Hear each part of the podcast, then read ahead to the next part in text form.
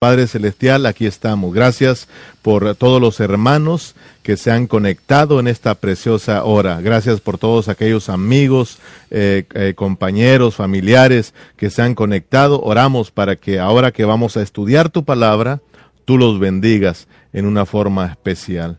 Que en esta preciosa hora estemos abiertos eh, con un corazón dispuesto, con un corazón humilde para recibir el consejo de tu palabra. Señor, síguenos hablando, síguenos bendiciendo a través de esta hermosa carta a los colosenses. Que esta carta se vuelva nuestra experiencia, Señor. Padre, gracias en el nombre de Cristo Jesús.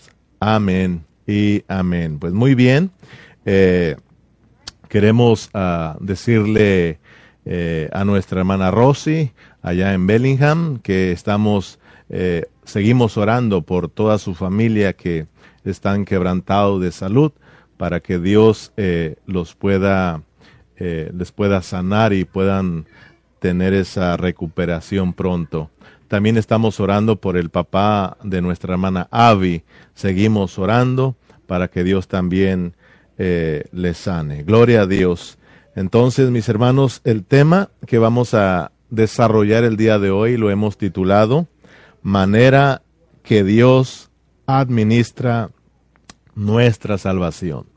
Manera que Dios administra nuestra salvación. Es importante que prestemos atención porque este tema es interesante. Nuestros versículos claves vamos a estar leyendo eh, nuestros versículos claves son 13, 14 y 15, pero vamos a leer del versículo 8 para así conectarnos con los versículos que continúan para el día de hoy.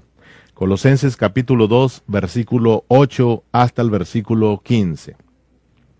Mirad que nadie os engañe por medio de filosofías y huecas sutilezas, según las tradiciones de los hombres, conforme al rudimento del mundo y no según Cristo porque en él habita corporalmente toda la plenitud de la deidad.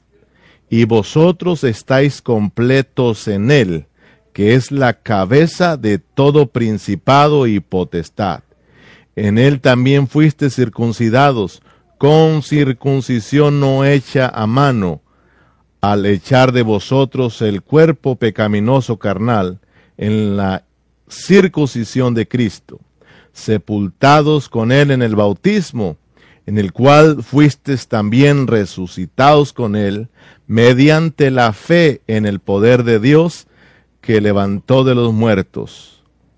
Versículo 13, y a vosotros, estando muertos en pecados y en la incircuncisión de vuestra carne, os dio vida juntamente con él perdonándonos todos los pecados, anulando el acta de los decretos que había contra nosotros, que nos era contraria, quitándola de en medio y clavándola en la cruz, y despojando a los principados y a las potestades, los exhibió públicamente, triunfando sobre ellos en la cruz. Gloria a Dios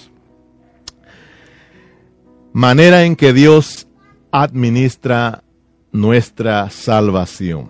Si ustedes recuerdan, en el estudio pasado estuvimos mirando que Pablo, hermano, le dice que a los colosenses les dice que nadie los engañe por medio de, de las filosofías y huecas sutilezas, según las tradiciones de los hombres, eh, conforme al argumento del mundo y no según Cristo. Entonces Pablo empieza a hablarle acerca de que nadie os engañe. Pero antes de avanzar el apóstol Pablo y continuar hablándoles de que no se dejen engañar de esto, del otro, Pablo se detiene un poquito y él nos escribe cuatro versículos o cinco versículos que nos faltan para hablarnos acerca de cómo Dios administra nuestra salvación. Pablo les va a enseñar cómo Dios administra su salvación para que de esta manera los colosenses conozcan su salvación, conozcan lo que son en Cristo, conozcan lo que sucedió con Cristo, conozcan, hermanos, eh, que ellos realmente están completos en Cristo. Entonces Él se toma el tiempo para hablarles de cómo Dios administra su salvación. Después continúa hablándoles de que no se dejen engañar. Vamos a mirar que después continúa hablándoles de que no eh, se deje, que no sean juzgados de nada. ¿verdad? De que no hagas esto, no hagas aquello, no toques, no comas, no bebas, eh, no manejes, etcétera, etcétera. Después él va a continuar. Pero miremos pues que ahorita se detiene para enseñarle a los colosenses la manera en que Dios administra su salvación. Entonces, mis amados hermanos, también Dios eh, nos quiere enseñar a nosotros en esta tarde la manera en que Dios administra nuestra salvación. Hoy en día hay muchos cristianos, hay muchos cristianos, no todos, pero muchos cristianos, eh, por no decir que la mayoría de cristianos están siendo engañados, están siendo engañados y están siendo separados de Cristo, están siendo privados de su premio.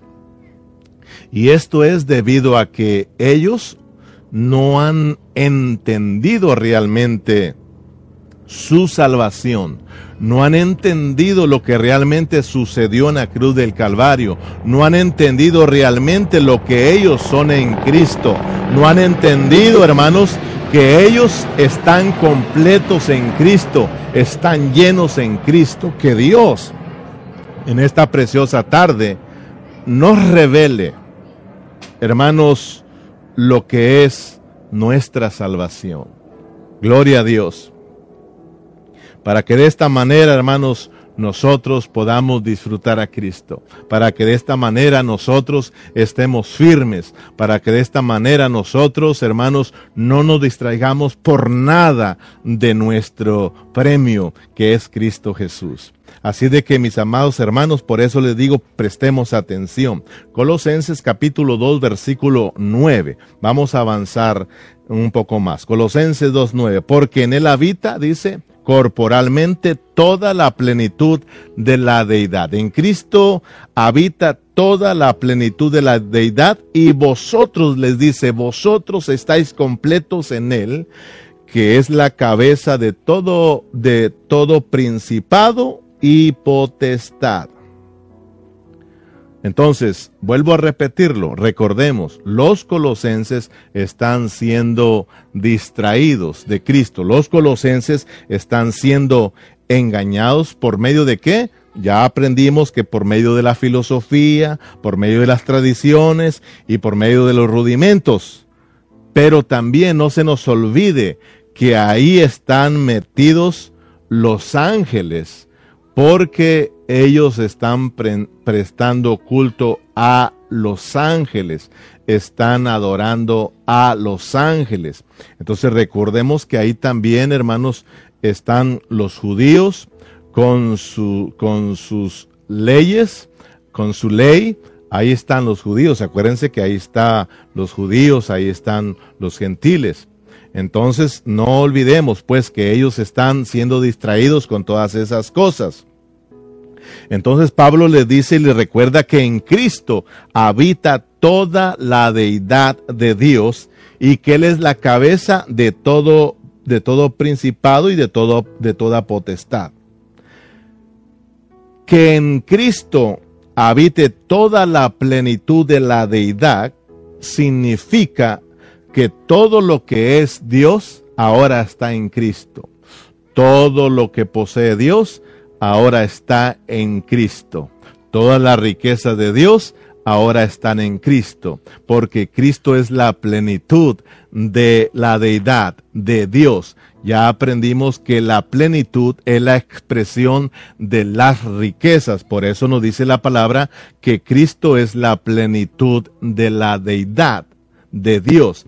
En otras palabras, hermanos, que Cristo sea la plenitud de la deidad significa que Cristo es Dios.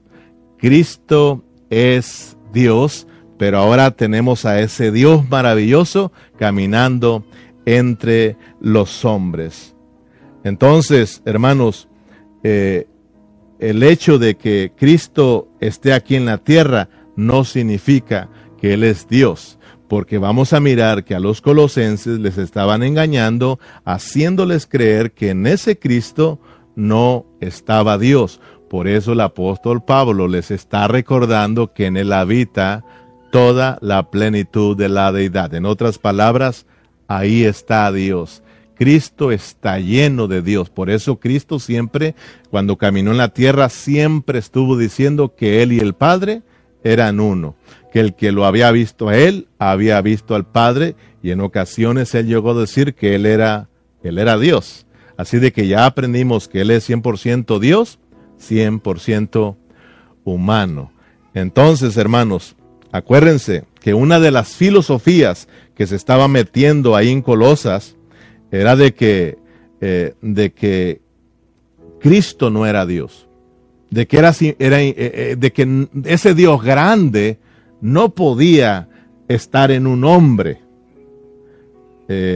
y empezaban a enseñarles, esa era la una de las filosofías, estaban enseñándoles que los ángeles tal vez eran más cercanos a Dios y que tal vez los ángeles sí tenían un poco de Dios. Por lo tanto, les estaban enseñando a que ahora ellos deberían de adorar a los ángeles antes que a Cristo. Imagínense, hermano. Y no solamente que los ángeles eran más cercanos a Dios y que podían estar más llenos de Dios que de Cristo, sino que les estaban enseñando que eh, ellos eran muy, eh, eran muy muy humanos, eh, eran, estaban, estaban en una condición muy baja para que pudieran tener una relación con Dios, ¿verdad? Entonces, por eso es de que los inculcaban aquellos tenían que adorar ángeles, que eran los ángeles que Dios había puesto para que fueran los intermediarios entre los hombres y Dios. Pero usted sabe que eso es mentira, usted sabe que es Cristo el que intercede por todos nosotros. Entonces, es por eso que los colosenses estaban siendo engañados a tal grado que estaban ahora adorando ángeles. Pero miremos pues, hermanos, que que, Pablo le dice que Cristo es la cabeza de todo principado para que ellos alcancen a mirar que Cristo como la cabeza lo es todo y en todos y que en él habita corporalmente, hermanos, eh, toda la deidad de Dios. Pablo les está diciendo, Él es la cabeza, no hay, no hay nadie más grande que Él, Él es Dios, todo lo que en Él habita es lo de Dios es lo de Dios, es el mismo Dios en él. Colosenses 2.10. Por eso le dice, ahora ustedes están completos en Cristo. Ustedes están llenos de Cristo. Ustedes no necesitan otra cosa. Solo a Cristo, solo por medio de Cristo podemos nosotros adorar a Dios, tener contacto con Dios. Colosenses 2.10 dice, y vosotros estáis completos en Él, que es la cabeza de todo principado y potestad. ¿Qué significa estar completos en Cristo? Sencillamente significa que estamos llenos de Cristo estamos llenos, estamos completos, o sea, ya no se necesita nada más, ya no necesitamos estar buscando allá, estar buscando acá, ya no necesitamos que voy a hacer esto, voy a hacer lo otro, ya no, lo único que necesitamos ya lo tenemos, nosotros tenemos a Cristo y si en Cristo está todo lo que es de Dios y si Cristo está en nosotros, ahora todo lo que es Dios, Todo lo que es Cristo ahora lo tenemos nosotros, ahora está en nosotros. Toda la plenitud de Cristo ahora está en nosotros. Por eso nosotros, la iglesia, somos la plenitud de Cristo. Gloria a Dios, hermanos. Las riquezas de ese Cristo maravilloso ahora están en nosotros. Las riquezas de Cristo ahora están en ti. Si todo lo es Cristo, si Cristo es la cabeza, si no hay nadie más grande que Él y está en ti y Él te llena, significa que ya no necesitamos nada más. Estamos completos, le dice Pablo, estamos completos en Cristo, estamos llenos en Cristo, ya no necesitamos más. ¿Con qué razón el salmista decía, Jehová es mi pastor y nada me faltará? O sea, de que si Jehová es mi pastor, entonces nada me va a hacer falta porque Él es mi pastor. Si tenemos a Dios, si tenemos a Cristo, esto significa que lo tenemos todo, estamos completos. Entonces, ¿por qué buscar otras cosas para estar contentos, para estar alegres? hermano, ¿para qué buscar si nuestra alegría, nuestra felicidad, nuestra vida, nuestro todo es Cristo, porque estamos completos en Él? Ahora, el matrimonio es un buen ejemplo para que entendamos lo que estamos hablando. Por ejemplo, si hay una mujer que está en la pobreza, si hay una mujer que está pobre, hablando económicamente, no tiene nada de dinero, es pobre, pero de repente la enamora un hombre o se enamora de un hombre y el hombre se enamora de esta mujer pobre. Pero resulta que este hombre es un hombre multimillonario. Entonces cuando llegan al matrimonio y esta mujer pobre se une en matrimonio con este hombre supermillonario, déjame decirte que, hermanos, la pobreza de esta mujer se terminó.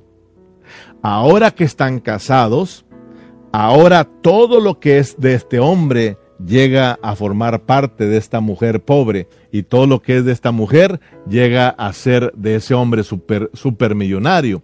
Quiere decir que ella participa de esas riquezas. Entonces ella llega a estar pues rica, sumamente millonaria porque se unió, se casó con este hombre súper millonario. Entonces vayamos captando lo que está sucediendo con nosotros, hermanos.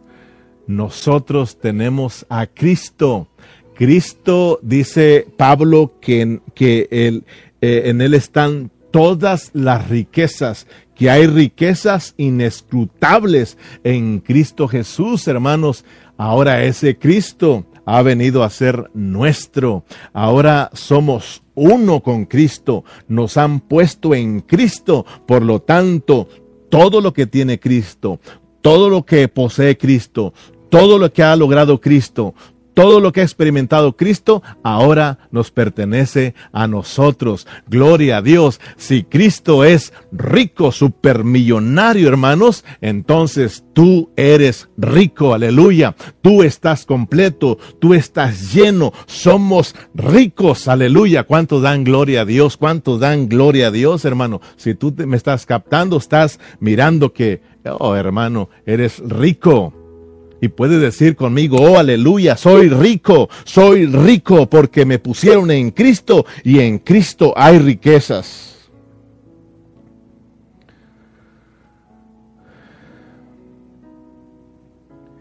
Dios, hermanos, nos puso en Cristo para que disfrutemos sus riquezas.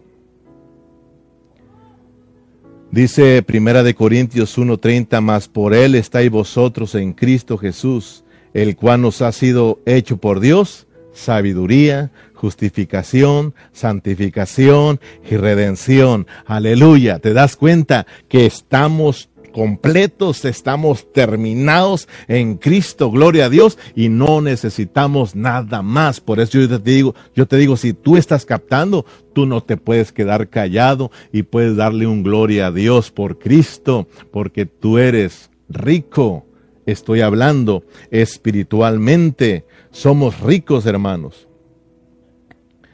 Lamentablemente, como muchos no han entendido su salvación, como muchos no han, no han captado la manera en que Dios administra su salvación, entonces, hermanos, es por eso de que viven vidas cristianas miserables.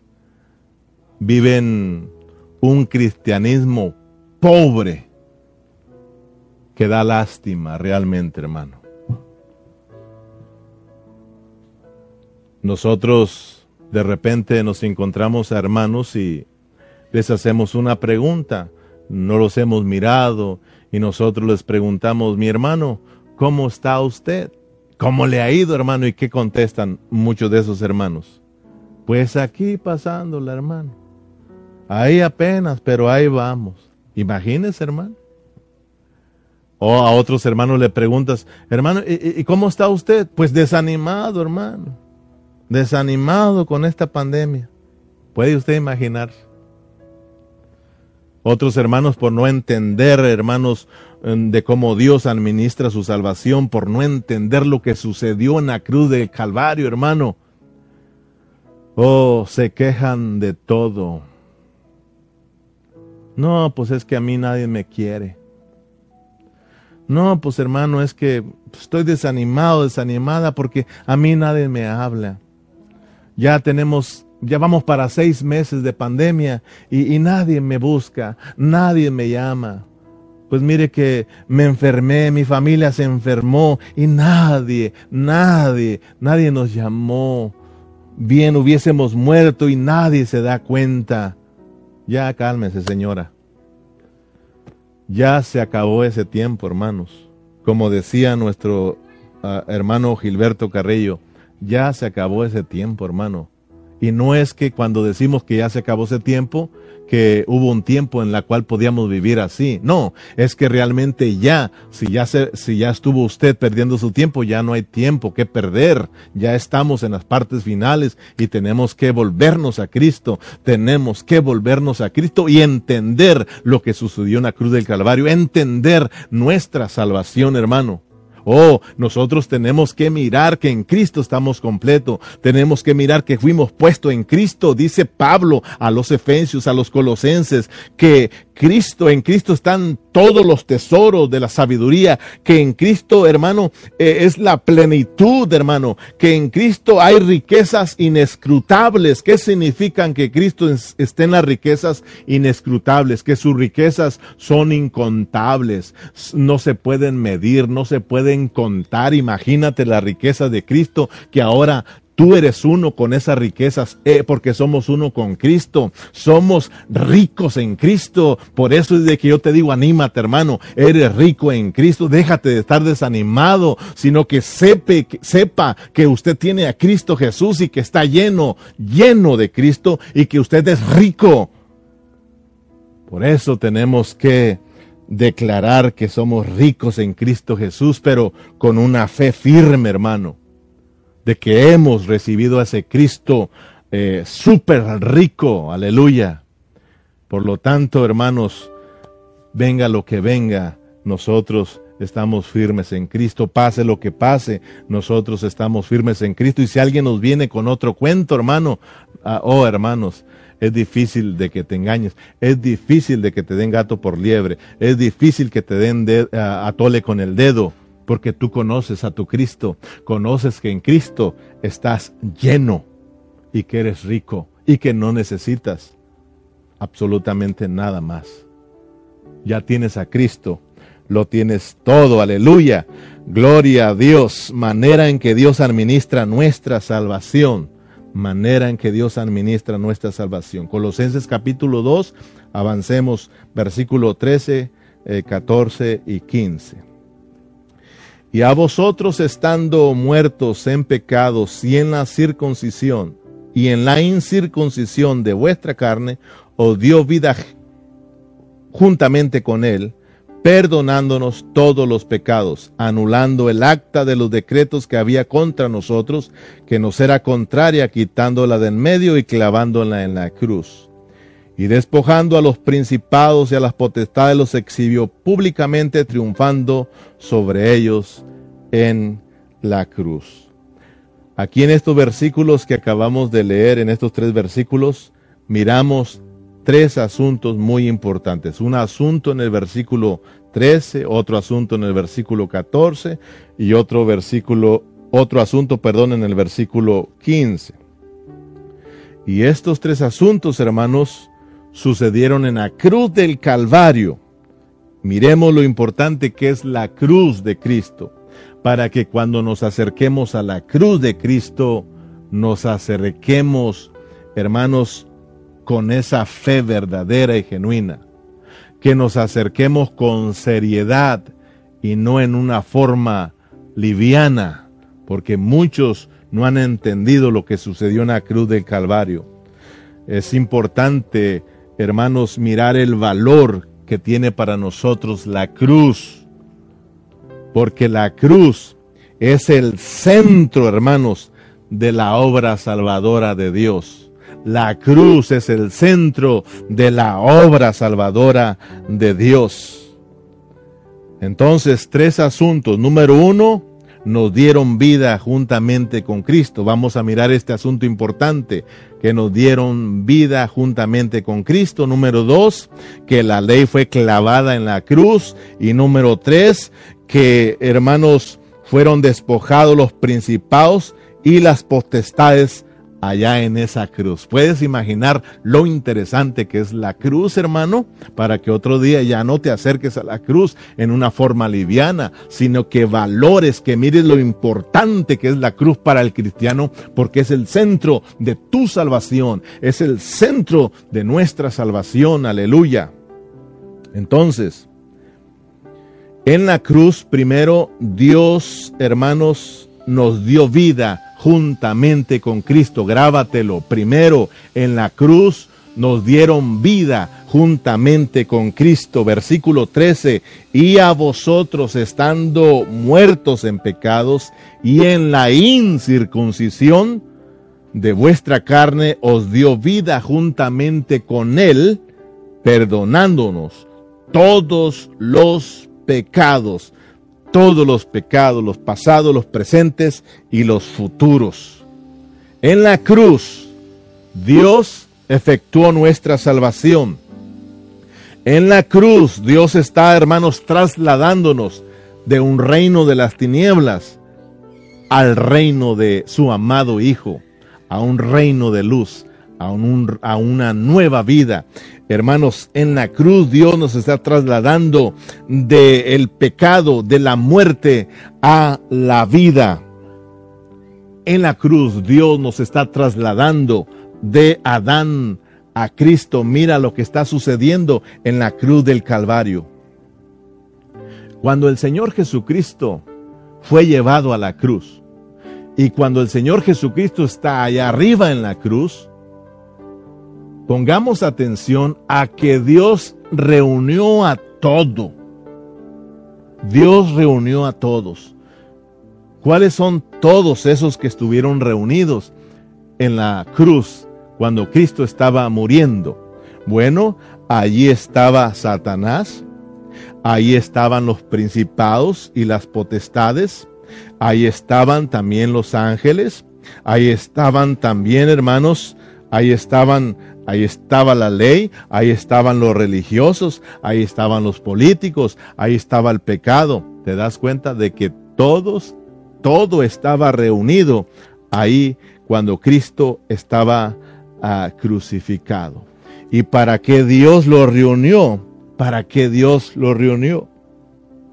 Para que todos ellos supieran, para que todos supiéramos que después de la muerte y resurrección de Cristo, Dios traería una nueva creación. Después de la muerte y la resurrección de Cristo, Dios traería de regreso a sus hijos, porque Dios nos está salvando. Estamos viendo la manera en que Dios administra nuestra salvación. Dios lo reunió a todos para que se dieran cuenta que después de la muerte de Cristo y su resurrección habría habría una nueva creación, habría una familia, los hijos de Dios serían salvos y ya no le pertenece, ya no iban a pertenecer a ninguno de esos asuntos. Gloria a Dios, hermanos, por la muerte de Cristo. Gloria a Dios por Cristo. Aleluya. Esto a mí me emociona, hermanos, porque ahora somos de Cristo, somos los hijos de Dios,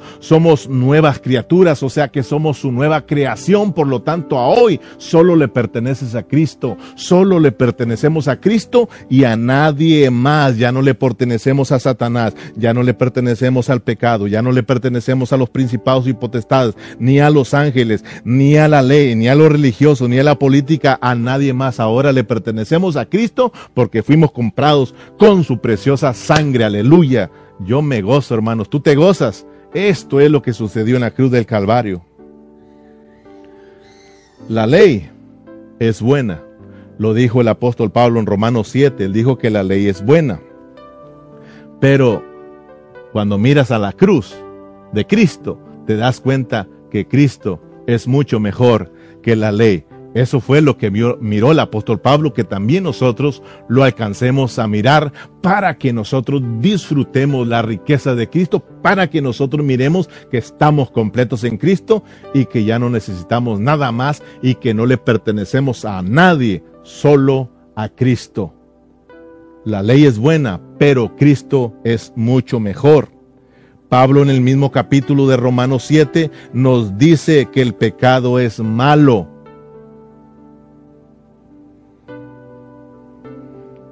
Por tanto, el pecado no tiene cavidad en la cruz. La ley ni el pecado tienen cavidad en la cruz. ¿Quién tiene cavidad en la cruz? Solamente Cristo y nosotros. Gloria a Dios, hermanos.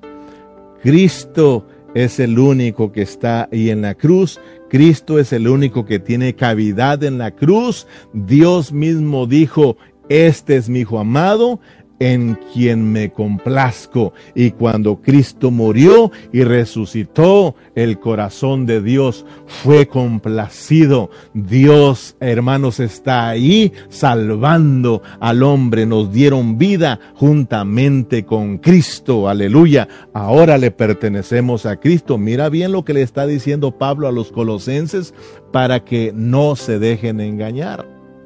Mira bien lo que Dios nos está enseñando a nosotros para que nosotros no nos dejemos engañar. Y, miremos que solo le pertenecemos a Cristo y que en Cristo estamos llenos, completos, no nos hace falta absolutamente nada. Para que disfrutemos esa salvación, disfrutemos esa rica salvación, aleluya. Número dos, vamos a avanzar porque el tiempo se acaba. Miramos Miremos pues que enseguida número dos les habla de que la ley fue clavada en la cruz. La ley fue clavada en la cruz. En Colosenses capítulo 2 versículo 14.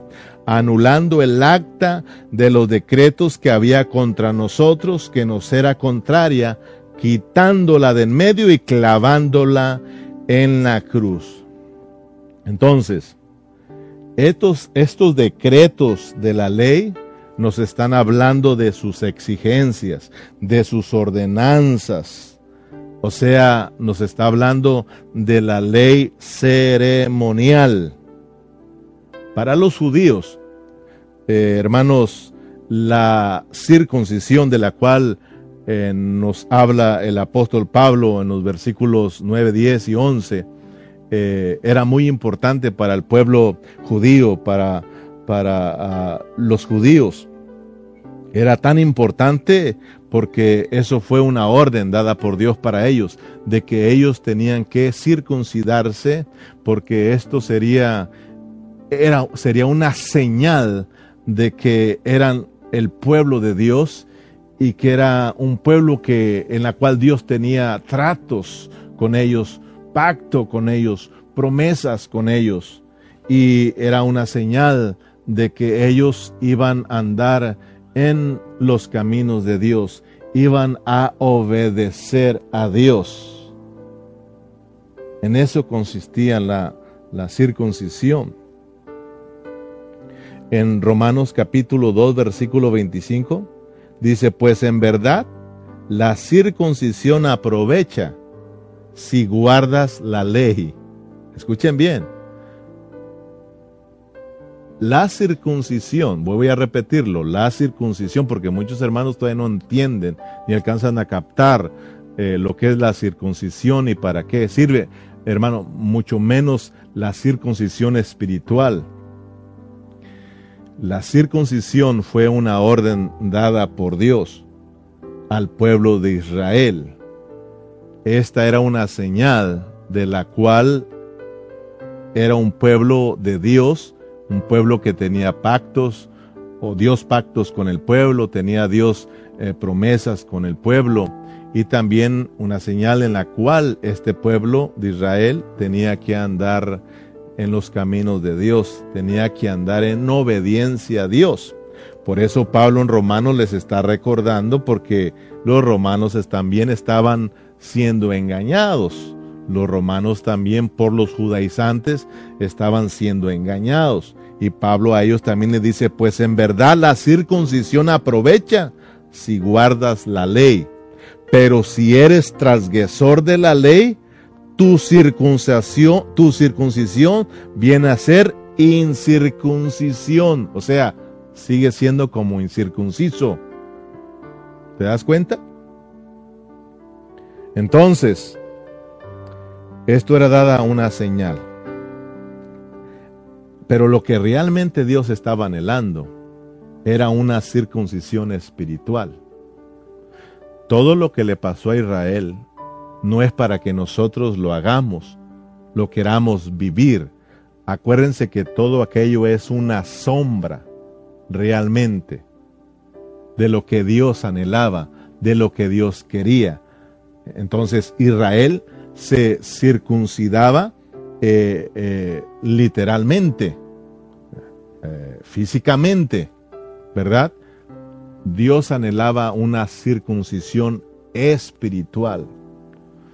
Entonces, para que vayamos mirando la circuncisión de los de la iglesia en el Nuevo Testamento, esta es una circuncisión espiritual, pero nosotros podemos aprender de la circuncisión en el pueblo judío, pero no para que tú vayas y, te quieras circuncidar físicamente o venga un judaizante eh, eh, en estos tiempos, eh, dígase mesiánico, y que quiera llevarte a ti a que te tienes que circuncidar, a que físicamente, literalmente, o a que tienes que volverte a las fiestas, a volverte a, guardar el sábado y asuntos de eso, porque ahora también están esos.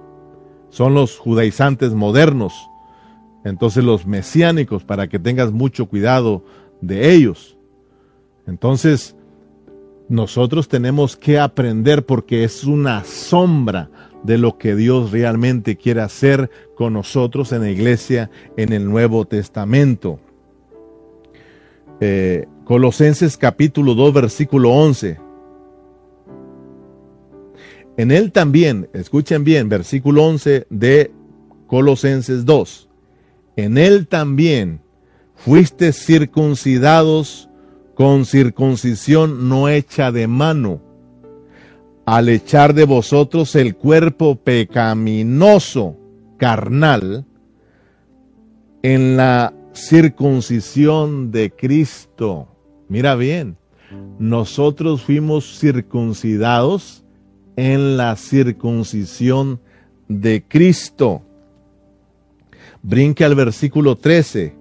Y a vosotros estando muertos en pecados y en, la incircuncisión de vuestra carne, os dio vida juntamente con él, perdonándonos todos los pecados. Dice Pablo que nosotros fuimos circuncidados con la circuncisión de Cristo. O sea que esta es una circuncisión espiritual. Cuando Cristo está siendo crucificado, dice Pablo que nosotros fuimos crucificados juntamente con Él y ahí en la cruz le dio fin a nuestra carne pecaminosa. Ahí en la cruz, hermanos, le dio vida a nuestra vieja vida de vivir. Por eso hablamos al principio que en la cruz del Calvario, perdón, nos están trasladando de Adán a Cristo. Nos están, hermanos, cortando de Adán a Cristo. Ya lo explicamos en los estudios pasados que fuimos desgajados, ¿verdad? Del olivo silvestre, de silvestre, es decir, de Adán, y nos pusieron en el olivo verdadero, en Cristo. Entonces allá en la cruz del Calvario, allí nuestro, nuestro viejo hombre fue terminado juntamente con Cristo. Allí en la cruz fue terminada, fue quitada nuestra carne de pecado. Por lo tanto, a hoy nos dieron vida juntamente con Cristo. Ahora somos Ahora estamos en Cristo, nos dieron una nueva vida, hermanos, y estamos circuncidados, pero nuestra circuncisión es espiritual. Dice Pablo es donde es acá adentro, es acá en el corazón, porque recuerda que te quitaron el corazón de qué? De carne, te lo arrancaron, te lo cambiaron eh, por un corazón nuevo, hermanos, un corazón nuevo que ame a Dios y dentro, muy dentro de ti, te pusieron, dice la palabra, el Espíritu Santo. Ahí, hermanos, dice Romanos 2.29. Lo tiene Romanos capítulo 2.29. Sino que es judío el que lo es en el interior y la circuncisión es la del corazón, en espíritu, para que veas que esto es espiritual, no en letra. La alabanza del cual no viene de los hombres, sino de Dios. Dice la palabra que fue del corazón en el espíritu. Ezequiel 36, 26, os daré corazón nuevo y pondré espíritu nuevo dentro de vosotros y quitaré de vuestra carne el corazón de piedra y os daré un corazón de carne y pondré dentro de vosotros mi espíritu y haré que, y haré que andéis en mis estatutos y guardaréis mis preceptos y los pongáis por obra. ¿Te das cuenta que ya fuiste circuncidado? Te das cuenta que tu circuncisión fue acá adentro en el corazón, fue un asunto espiritual, te das cuenta que la circuncisión de nosotros no es quitar la carne de donde ya sabes, sino que es quitar la carne de pecado, el cuerpo de pecado, el viejo hombre, y eso lo logró Dios por medio de Cristo en la cruz del Calvario. Y gloria a Dios, pero ahora mira, si ya aprendimos que allá en, en, para los judíos la circuncisión era una señal de que era el pueblo de Dios, pero que también era una señal donde el pueblo de Dios, el pueblo judío tenía que caminar eh, obedeciendo a Dios. Entonces aprende en qué consiste tu circuncisión. Si tú, hermano, eres un hijo de Dios, si nosotros somos nacidos de nuevo, pero andamos en desobediencia, no estamos obedeciendo a Dios, entonces, ¿qué está pasando con tu circuncisión? Sigue siendo incircunciso. Es lo que dijo el apóstol Pablo, porque nuestra circuncisión, el hermanos, que seamos muertos, que nuestra carne sea arrancada en la cruz del Calvario, fuera, sea terminada, significa que ahora estamos en Cristo para andar en una vida nueva. Ahora somos circuncidados con la circuncisión de Cristo para que ahora nosotros obedezcamos a Dios. Por eso Ezequiel dice, eh, que nos darían un corazón nuevo de carne y pondría dentro de vosotros y pondré dentro de vosotros mi espíritu y dice y haré y haré que andéis en mis estatutos y guardéis mis preceptos y los pongáis por obra. ¿Está usted captando lo que es su circuncisión? ¿Está, en otras palabras, usted está captando lo que es su salvación? Entonces le va a dar sentido a su vida cuando Dios le, se le revele, Dios le revele la manera en que Él administra su salvación. Entonces, mis amados hermanos, a hoy nosotros le pertenecemos a Cristo. A hoy nosotros somos el pueblo de Dios. Somos los que deben de obedecer a Dios, los que deben de caminar en obediencia a Dios. Entonces, número uno, hermano, nos dieron vida juntamente con Cristo. Número dos, la ley fue clavada en la cruz. Por lo tanto, la ley ya no tiene cavidad en la cruz. Ahí se terminó. Estos de que no hagas esto, de que no hagas lo otro, de que no te metas, de que no vayas, de que hazte, de que quítate. Hermano, ya se acabó. Ahora solo le debemos de servir a Cristo. Ahora solo le debemos de obedecer a Cristo. Cristo, Cristo, para nosotros es Cristo, Cristo, Cristo y nadie más. Aleluya. ¿Cuántos dicen amén? Si tú estás ahí captando, pues dime amén, gloria a Dios. Vamos sobre el último para terminar. En tercer lugar, dice que despojó a los principados y a las potestades ahí en la cruz del Calvario. Colosenses 2.15 y aquí vamos a estar cerrando. Y despojando a los principados y a los y a los potestades los exhibió públicamente triunfando sobre ellos en la cruz. Mira qué precioso está esto y con esto vamos a terminar para que tú abraces la cruz de Cristo, para que tú, hermanos, te enamores más de ese Cristo que está dentro de ti, que es sumamente rico, para que tú, hermanos, ya no vivas un cristianismo pobre, hermano, sino que vivas un cristianismo rico con tu fe firme en Cristo Jesús, hermano. Mira, despojó a los principados y a las potestades en la cruz. ¿Qué significa, hermano, despojar? ¿Qué significa despojar?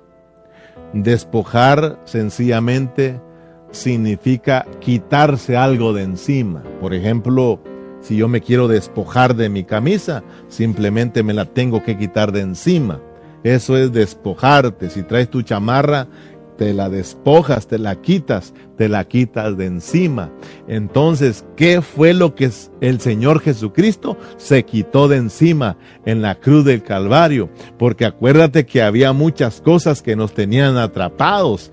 Ahí estaba el diablo, estaba el pecado, estaba la ley, los ángeles, estaba la religión, la política. Bueno, ahí está todo, hermano y sabes, dice la palabra que Cristo se los quitó de encima ahí en la cruz del Calvario cuando Él muere y resucita, se quitó encima todas esas cosas, aleluya. Se quitó de encima a Satanás, se quitó de encima a los principados, a las potestades, a los ángeles, a la ley, a la religión, a la política, al pecado. Gloria a Dios.